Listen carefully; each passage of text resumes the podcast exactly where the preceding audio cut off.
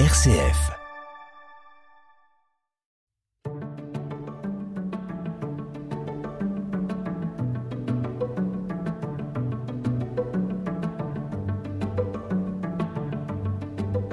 Repas snack, avalé en hâte entre deux rendez-vous, repas partagés entre amis, repas d'affaires, repas de famille, repas de fête. Au cours de notre existence, nous passons beaucoup de temps à table, seuls ou à plusieurs. En France, c'est même un petit miracle qui s'accomplit chaque jour sans que nous y prêtions vraiment attention.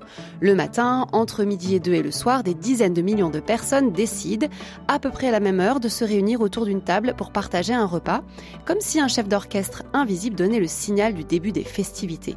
Ce rituel est si bien ancré dans nos mentalités que nous le jugeons banal, voire normal. Or, dans d'autres cultures, ces repas pris ensemble constituent un véritable ovni. Que se joue-t-il lorsque nous sommes à table? En quoi notre manière de vivre nos repas contribue à notre bien-être personnel et interpersonnel Comment retrouver le goût de repas partagés lorsque le temps manque? C'est pour questionner et réinvestir notre manière de nous mettre à table que je vous reçois Paul Nathan. Merci d'être avec nous sur RCF. Voyage intérieur, Anne-Laure Drouard-Chanel. Paul Nathan, bonjour. Bonjour. Vous êtes médecin endocrinologue et nutritionniste. Vous êtes également formatrice et conférencière, auteur de plusieurs articles et ouvrages, dont le livre Donner du sens à son alimentation pour donner du sens à sa vie, la porte nutritionnelle aux éditions Odile Jacob. Alors nous avons parlé la semaine dernière de l'alimentation pour comprendre un petit peu euh, quelle était sa place dans nos vies et le rapport qu'on pouvait entretenir avec. Pour suivre nos échanges, euh, aujourd'hui nous allons parler plutôt de, de repas, mais avant cela, euh, j'aimerais vous questionner sur la, notion de porte nutritionnelle. Pourquoi avoir choisi ce terme de porte? Pourquoi ce choix? Effectivement, on sent bien que euh, on est en fin de cycle. Hein. On est en, fin de cycle de, civilisation. On le sent. Il se passe quelque chose. Faut pas en avoir peur. Euh, il y a une mutation qui est en train de se faire et effectivement euh, essayer de trouver un passage euh, d'une transformation de, de soi-même et puis une éclaircie que l'on peut avoir dans notre vie. Donc certains choisissent des mauvaises portes, hein, comme finalement les les drogues ou autre chose d'addiction. Et la porte nutritionnelle c'est une notion volontaire en fait. On se met moi ce que j'aime beaucoup c'est Starmania. J'ai la tête qui éclate je cherche mon soleil. Et ben moi je vous dit, euh, essayons de voir si par effectivement, comme vous dites, un acte qui est tout à fait simple de, de soi-même, de partage, du repas, de se restaurer, et, euh, de faire entrer la nature en soi, les éléments en soi, et si ce passage-là peut nous apporter quelque chose dans notre humanité et surtout dans notre bien-être avec notre corps et notre digestion. Donc la porte, c'est quelque chose de volontaire.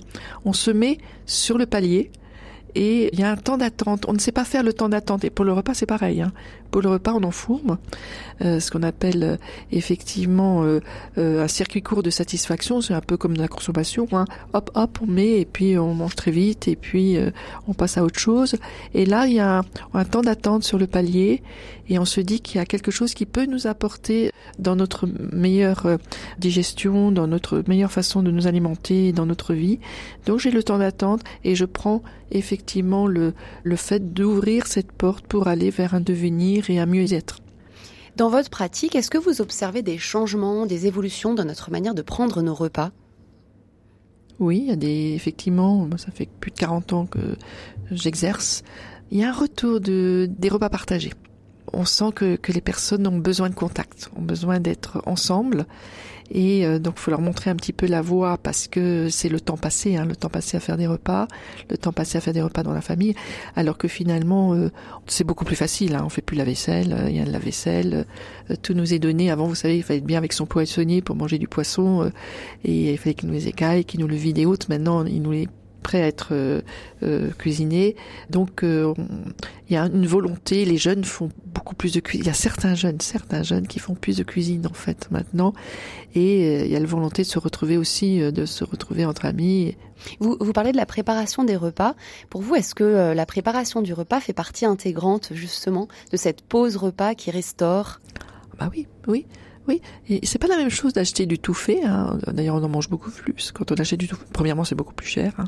Acheter du tout fait, vous remarquerez, vous allez en manger beaucoup plus que euh, finalement quand vous préparez un repas et que vous avez ce temps de euh, d'élaboration en fait Hein, c'est comme quand on achète quelque chose ou quand on va voir quelqu'un, on se dit euh, euh, entre le désir de faire quelque chose et la consommation du repas, il y a toute une élaboration et euh, tout le fait qu'on modifie un aliment et comme on peut aussi modifier sa vie. Si vous voulez, c'est un peu la même chose. Tiens, j'ai envie, j'aurais envie d'avoir cette orientation de vie. Comment je vais faire? Ben là, j'ai envie de faire ce plat. Comment je vais faire Ça, c'est important la préparation de, de, ce repas. Et comment faire quand on n'a pas beaucoup de temps justement pour préparer ces repas? Ben Déjà, il faut se culpabiliser. Hein, parce que moi j'ai quatre enfants, moi je travaille maintenant ça va, ils sont grands, mais euh, et euh, ce que je disais tout à l'heure, on nous donne quand même des, des, choses faciles euh, qu'on peut faire, donc il faut se culpabiliser avec les repas que l'on peut faire pour se restaurer, parce que faut effectivement nourrir un petit peu notre machine, notre machine, notre corps en fait, excusez-moi, et puis on va faire des, des repas un petit peu plus élaborés effectivement quand on a un petit peu plus de temps, mais l'écran est important. Même si on peut, on fait, c'est facile de faire des, des, des légumes, hein, c'est facile, ou de faire des salades. Euh, la salade, faut pas trop mettre de crudité, faut mettre aussi des, des. Donc ça, c'est assez simple si vous voulez. Mais l'écran est important. Même de faire un repas d'une façon rapide, organisons notre repas, ne mangeons pas dans le plastique, hein, faut arrêter ça. On organise ce repas, on fait une jolie, on met une assiette, on met les, on organise bien et on sait être à table. Limite, c'est pas mal hein, de mettre des nappes ou de mettre des sets de table. C'est, joli et ça donne envie avec des couleurs, ça donne envie effectivement de partager ce repas. Dans certaines cultures, euh, notamment euh, orientales, asiatiques, le, fait de préparer une belle table et de manger dans de beaux récipients fait partie intégrante de la culture alimentaire. Qu'est-ce que ça peut apporter de manger dans des beaux récipients? Parce que vous parlez d'écran. On est calé, on est heureux, on est heureux. Bah, c'est comme si vous avez la différence entre un pull mité et puis euh, un pull qui est assez agréable à porter. On est heureux.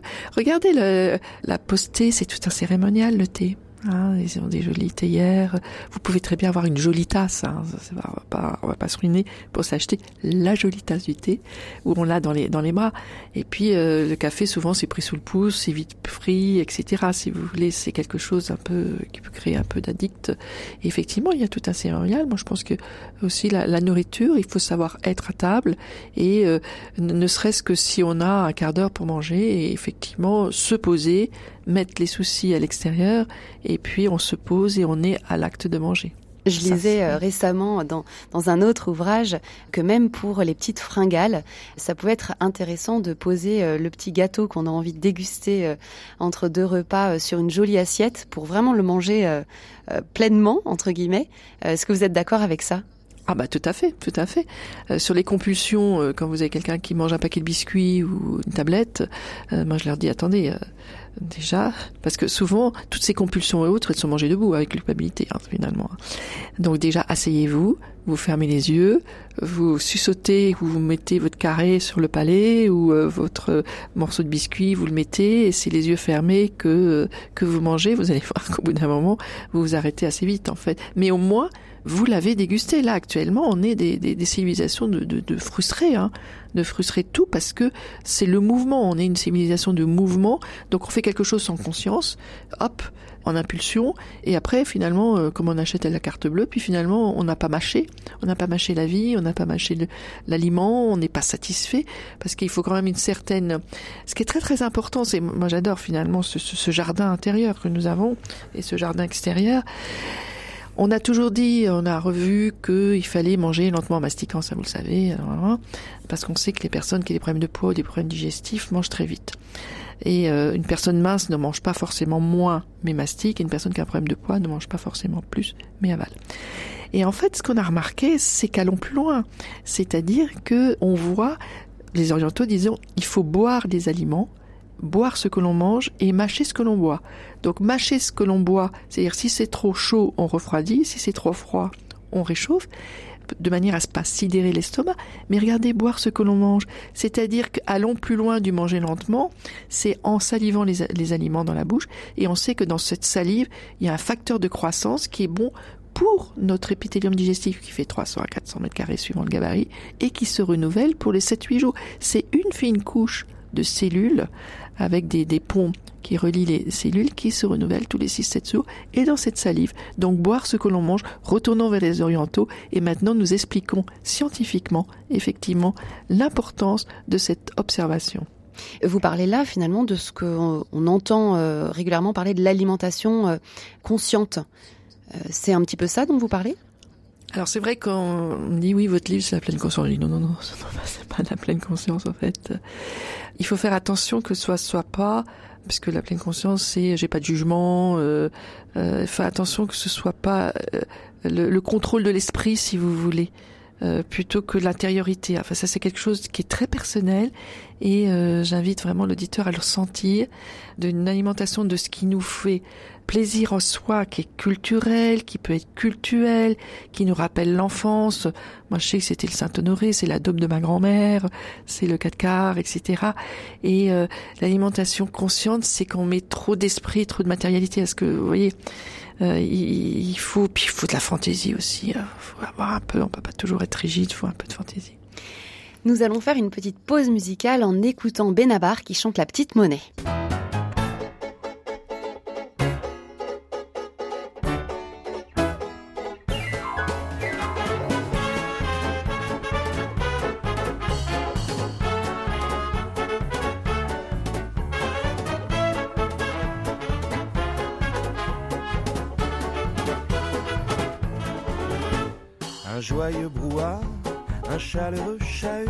Nous retient autour d'une table à peau du ventre bien tendu.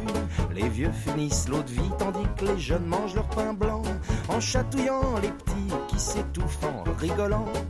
Les repas le dimanche midi, comme je sais plus qui disait, le bonheur ça se trouve pas en lingots, mais en petite monnaie. Une forte tête blonde termine sous la menace ses minuscules dés de viande en faisant la grimace. Il en donne un sur deux au chien, moi j'y vois clair dans son petit jeu. Il me supplie du regard, alors je ferme les yeux. Les repas le dimanche midi, comme je sais plus qui disait. Le bonheur ça se trouve pas en lingots, mais en petite monnaie. Voyage intérieur, RCF. Nous parlons avec Paul Nathan de l'alimentation et notamment des repas. Et dans cet euh, extrait de chanson, Benabar euh, parle des repas de famille. Alors qu'est-ce qui se joue autour de la table lorsque nous prenons notre repas en famille? Beaucoup, beaucoup de choses se jouent quand on prend les repas en famille euh, autour de la table, dès la petite enfance. Dès la petite enfance, parce que accéder à la table, c'est accéder à la table des grands, puisque au début il y a la chaise haute, puis après on le met à table, il mange, l'enfant mange un peu en dehors des repas. Donc c'est accéder euh, à la diversité aussi de l'alimentation. Hein, on commence à avoir son alimentation. Euh, et puis c'est aussi, on invite les voisins, on invite la famille, c'est accéder à l'altérité, à regarder que l'autre finalement déjà il mange d'une façon différente. C'est pas le même modèle. Il y a des familles qui mangent d'une façon différente. Les discussions sont différentes. On peut échanger autour d'une table d'une façon assez assez conviviale. Euh, il y a des choses qui sont dites aussi. Hein. Il y a des réconciliations qui sont dites autour de certains repas. Et euh, il y a une éducation. Hein. On, on va pas prendre le sel comme ça. On dit est-ce que je peux avoir le sel? On essaye de servir tout le monde avant enfin, c'est-à-dire que tout le monde soit servi avant de se resservir. Donc c'est tout un, un lieu d'éducation, euh, d'échange. Et puis il y a les générations. En fait, les, les, les, enfants, ils aiment aussi les générations, voilà. Et ce qui joue aussi avec les amis, c'est euh, ou la, famille. Bah, on prend des nouvelles euh, des uns des autres hein, au début d'un repas, et puis après, effectivement, on partage. Euh, comment euh, les repas permettent l'apprentissage de l'altérité, de la tolérance? Parce que c'est quelque chose euh, sur lequel vous insistez beaucoup dans votre livre. Ah, ça c'est le problème de notre monde, hein, le manque d'empathie, le manque d'altérité. On est en train d'en mourir. Avec un monde un peu, un peu d'en mourir façon de dire. Hein. Disons qu'on a un monde qui devient un petit peu de plus en plus violent. Euh, alors vous savez que l'empathie chez l'enfant, elle est coupée dès l'enfance. Euh, effectivement, l'enfant est empathique. J'en parle beaucoup hein, de, de l'empathie, de la violence. Et euh, avec les jeux vidéo, les scènes violentes que l'on que l'on fait voir, euh, avec les télévisions et autres, et on sait qu'à ce moment-là, le, le, gamin il va pas intervenir quand un enfant se fait agresser dans la cour de récréation. Alors l'empathie, c'est effectivement c'est c'est l'accès à l'autre et l'altérité, c'est aussi reconnaître que l'autre qu'il y a un être humain en face et que l'autre peut être différent, voilà, et qu'on n'est pas quelqu'un de rigide et qu'on n'a pas la vérité absolue. Il faut apprendre à dialoguer en fait. Et vous pensez que les repas sont vraiment une, un lieu euh, privilégié pour développer cette altérité et cette tolérance? Ah ben oui, Regardez, euh, il y a des grands congrès, euh, il y a des grandes rencontres internationales. euh, ça finit toujours par un repas. hein, c'est c'est un partage. hein. Si on réfléchit bien, on marie quelqu'un, on mange. euh, on enterre quelqu'un, on mange. euh, après un enterrement, il y a toujours effectivement, euh, avec les peines, les joies, etc., on partage. Et avec les repas, on laisse tomber un peu les choses. Chacun à sa place, euh, se retrouve devant euh, une assiette et autres. On est euh, chacun à table, euh, comme en fait, on mange chacun. On n'a pas, on n'est pas plus haut que l'un que l'autre. Alors effectivement, si vous avez une table longue, il peut y avoir des, des endroits qui sont impartis euh, et des places qui sont données, mais on retourne comme euh, effectivement l'homme préhistorique mangeait autour du feu. hein. Quand il a découvert le feu, et ben il a partagé le repas et euh, il a commencé à avoir le langage pour dialoguer avec l'autre. C'est important hein, finalement. Dans les familles, il peut y avoir un peu des, frictions et quand il y a les fêtes de famille ou des repas partagés, ben finalement on se, on se serre la main, on se fait la bise. hein. Alors comment faire dans, dans le cas où euh, le repas familial deviendrait conflictuel? Est-ce que ça peut arriver Ah bah, ça aussi il- Bien sûr, bien sûr. Alors, faire attention, c'est à l'alcool, hein, parce que c'est que l'alcool, parfois, ça augmente un petit peu euh, la réactivité euh, des personnes.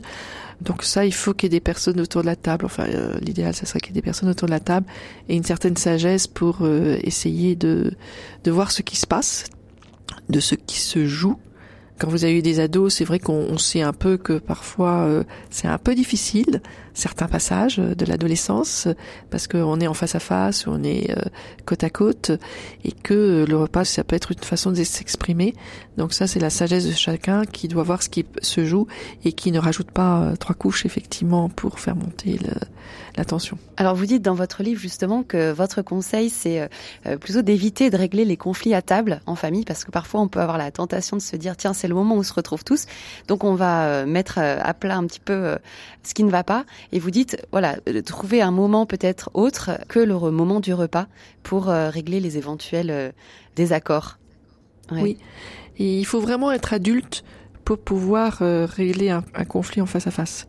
Après, euh, voilà, ce que, ce que je constate, c'est le- le- l'enfant ou l'adolescent, ils se sont effectivement d'infériorité, ils se sont accusés en fait. Donc là, il faut avoir les temps de parole. Alors, il peut y avoir des temps de parole en faisant des courses.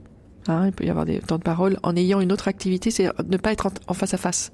Donc déjà aborder les, les questions qui sont vraiment essentielles, de manière à désamorcer un peu les choses et surtout de dire on t'écoute.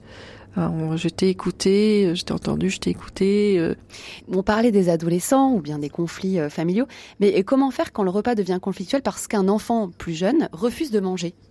Bah, il faut décoder hein, déjà les, les petits enfants. euh, ils commencent à découvrir que euh, par l'alimentation, ils peuvent avoir un petit pouvoir sur sur le parent. Donc ça, il faut essayer de désamorcer un petit peu ça et d'avoir la diversification euh, alimentaire euh, assez large sur plusieurs années.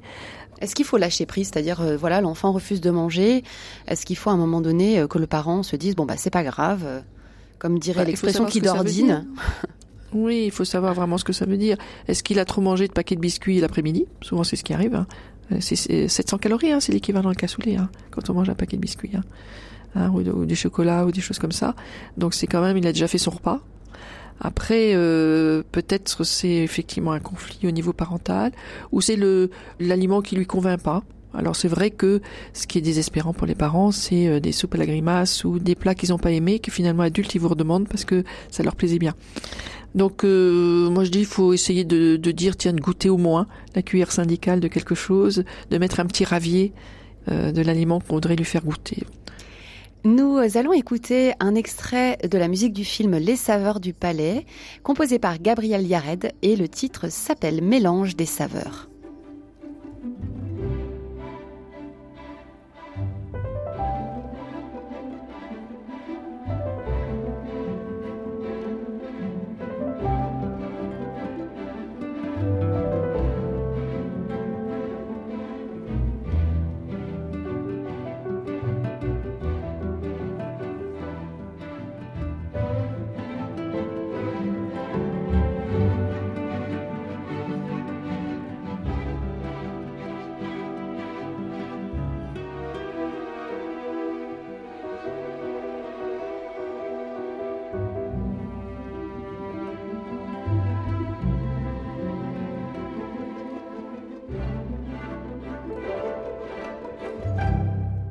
Voyage intérieur. Anne-Laure Drouard-Chanel. Nous parlons avec Paul Nathan, médecin endocrinologue et nutritionniste des repas. Nous avons parlé du repas de famille notamment. Évidemment, il y a beaucoup d'autres occasions où nous sommes ensemble pour partager le repas et notamment au travail. Je pense que le repas au travail n'est pas toujours euh, simple à aborder puisque parfois on manque de temps, on court entre deux réunions, parfois on a des repas de travail donc où il y a un enjeu professionnel. Comment bien vivre ces repas au travail? Les repas au travail occupent une euh, bonne place finalement euh, dans notre alimentation. C'est une question d'organisation et de prévoyance en fait. Donc on recommence à voir des personnes qui emmènent un peu leur gamelle, hein, même des, des, des, cadres, cadres supérieurs qui emmènent leur gamelle, qui prévoient un petit peu les, les temps de, de réunion pour avoir une, soit une collation, soit pouvoir compléter le repas qui a été fait je pense qu'il ne faut pas se contrarier avec ça et il faut corriger avec le repas d'après. C'est vrai qu'il y a des petits déjeuners, par exemple de travail, qui peuvent être faits, où il y a des croissanteries euh, euh, qui gênent certaines femmes. Donc euh, peut-être corriger, prendre une protéine avant de partir et se modérer effectivement sur cet apport qui est quand même sucré avec des sucres de digestion rapide.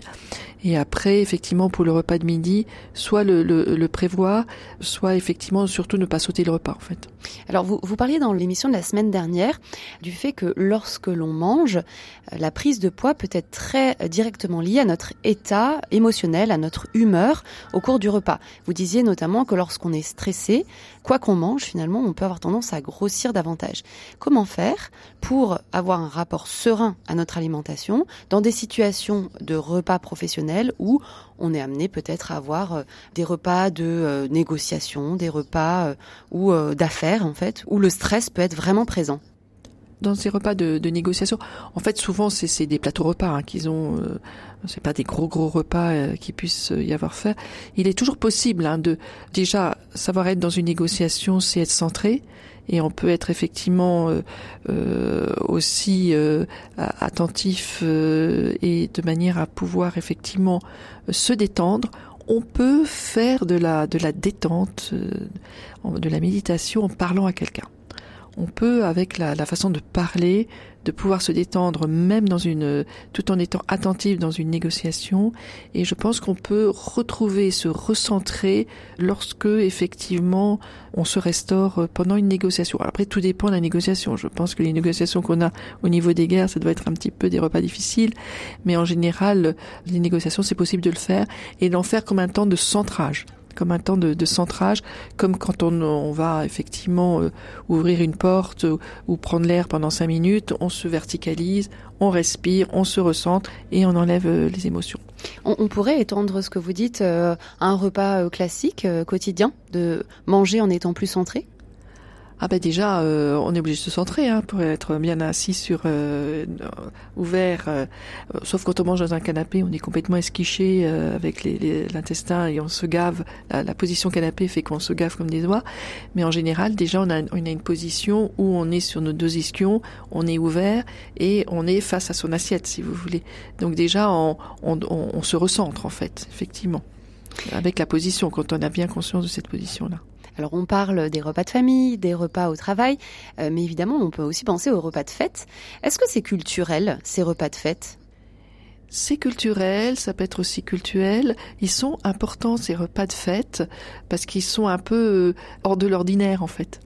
Alors c'est des rencontres, hein, ça peut être des rencontres, des rencontres dans l'année. Hein, ça c'est, on les attend, hein, les anniversaires, les fêtes de Noël, euh, les mariages, etc. Donc c'est quelque chose qui est un peu qui sort de, l'ordinaire. Et euh, on va mettre un petit peu plus de d'amour, on va mettre un petit peu plus de fantaisie, on va mettre un peu plus de décoration, l'écran sera un petit peu euh, plus apprêté et, et, tout le monde se souvient des repas de fête qu'on a pu avoir. C'est des grands souvenirs. Hein. Et, et pourquoi c'est si important ces repas de fête? Parce qu'on pourrait imaginer qu'on se retrouve autour de toute autre chose que d'un repas. Qu'est-ce qui fait que c'est autour du repas que les gens se retrouvent? C'est un partage. Alors c'est vrai qu'on peut se retrouver, euh, bon, c'est pas drôle hein, de se retrouver à un théâtre, on est l'un à côté de l'autre. que euh, on pourrait se retrouver pour faire du sport. Bon, euh, c'est pas pareil. Hein.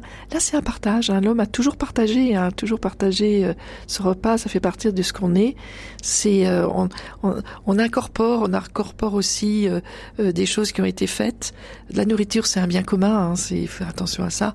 Et on incorpore un peu de l'autre. On incorpore aussi de, de, la joie, du partage. Et puis on se voit l'un l'autre en fait. on se regarde, on, on communique. Il y, a, il y a du verbal, il y a du non verbal.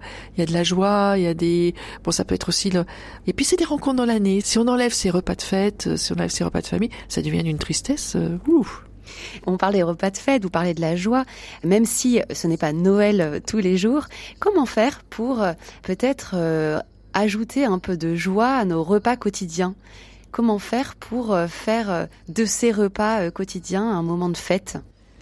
Bah, c'est euh, enfin un moment de détente et puis un moment de d'harmonie. Effectivement, euh, euh, déjà c'est son état intérieur. On peut pas toujours être dans la douleur, bon, sauf dans des situations très très particulières. Mais déjà savoir qu'on se fait à manger, qu'on fait à manger à l'autre, qu'on va se faire du bien, qu'on va euh, essayer d'apprécier euh, et autres, qu'on prend aussi un peu de temps pour l'autre, qu'on va partager quelque chose, qu'on va se retrouver, soit avec quelqu'un d'autre, soit qu'on va se détendre soi-même et se retrouver soi-même. Oui, moi c'est une rencontre avec l'état d'esprit du repas et le, et le repas. Voilà, pourquoi être triste et pourquoi pleurer quand on fait une rencontre avec un repas? Et vous dites dans votre livre que parfois il faut savoir euh, proposer des formules plus fantaisistes. Est-ce que vous avez des exemples à nous donner? Oui, oui, oui, on peut, on peut faire, euh, je sais pas, une bonne viande bien crasse avec euh, un peu de foie gras. C'est terrible de voir les personnes. Toi, nutritionniste, mon chat, qu'est-ce que c'est cette histoire-là? On est toujours les gens sont en contrôle et autres. Il faut un peu de fantaisie dans la vie.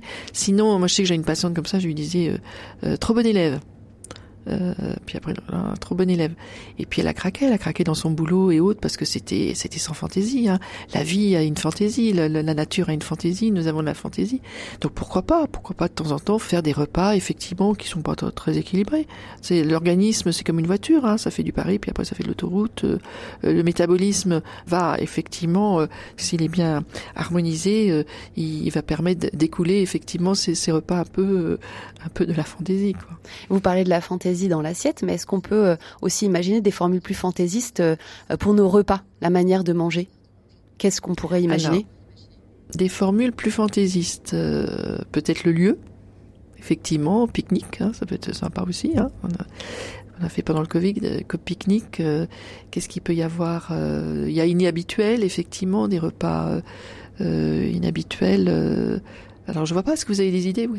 Non, mais je pensais vous parler de pique-nique, mais je me dis peut-être euh, ça peut être un pique-nique dans le salon si euh, le temps ne permet pas d'être à l'extérieur pour ne pas juste être autour de la table, par exemple, juste pour changer.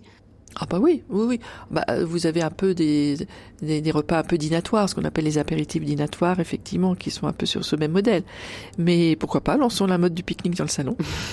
Merci beaucoup, euh, Paul Nathan, de nous avoir parlé des repas. Je rappelle que vous êtes euh, l'auteur de l'ouvrage Donner du sens à son alimentation pour donner du sens à sa vie, la porte nutritionnelle, paru aux éditions Odile Jacob.